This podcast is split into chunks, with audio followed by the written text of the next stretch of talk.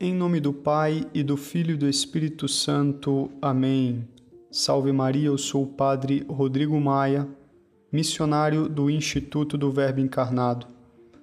No Evangelho de hoje, nós meditamos o capítulo 1 de São Marcos, versículos de 40 a 45.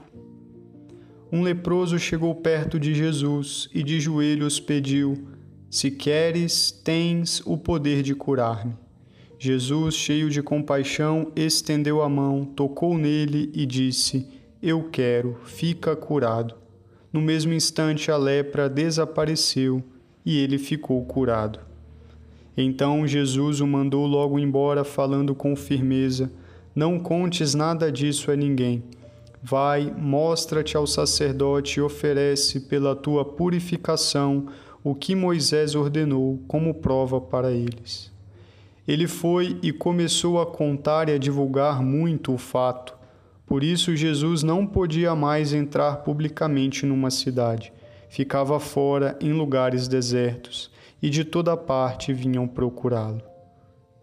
Palavra da salvação, glória a vós, Senhor.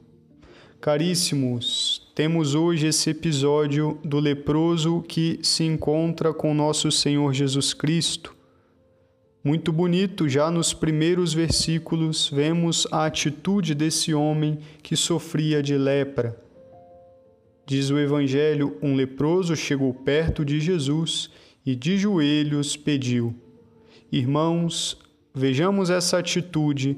O leproso se coloca de joelhos, um simples gesto que nos abre as portas da esperança deveríamos nos ajoelhar durante a nossa passagem por esta terra. Essa é a postura do que tem fé, do que crê em Jesus, se ajoelhar diante de nosso Senhor. O leproso assume ali a sua condição, sua pobre condição, apresenta suas feridas. Ajoelhar significa reconhecer que há alguém que pode nos libertar da nossa imundície, há alguém em quem eu posso confiar minha pobreza, em quem eu posso confiar apresentando o meu nada. Caríssimos, um abade do século VIII beneditino chamado Rábano Mauro meditava não percas a confiança em Deus, nem desesperes da sua misericórdia. Não duvides, nem desesperes de vir a ser melhor.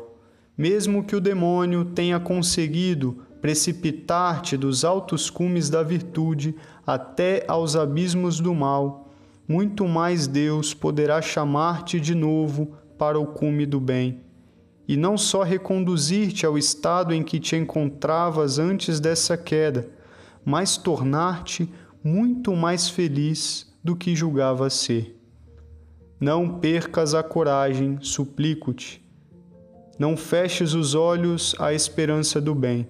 Não vá acontecer-te o que acontece aos que não amam a Deus, porque não é grande o número de pecados que leva a alma ao desespero, mas o desdém por Deus.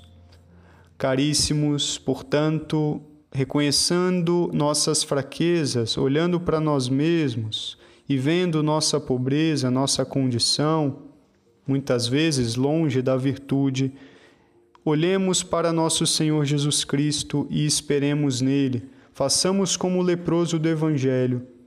Senhor, tu tens o poder de curar-me. Vivamos sempre de joelhos.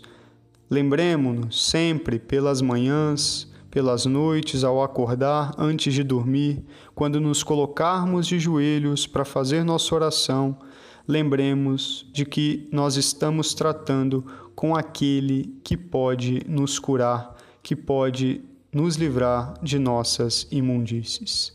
Que Nossa Senhora nos auxilie, que assim seja. Deus vos abençoe. Em nome do Pai, e do Filho e do Espírito Santo. Amém.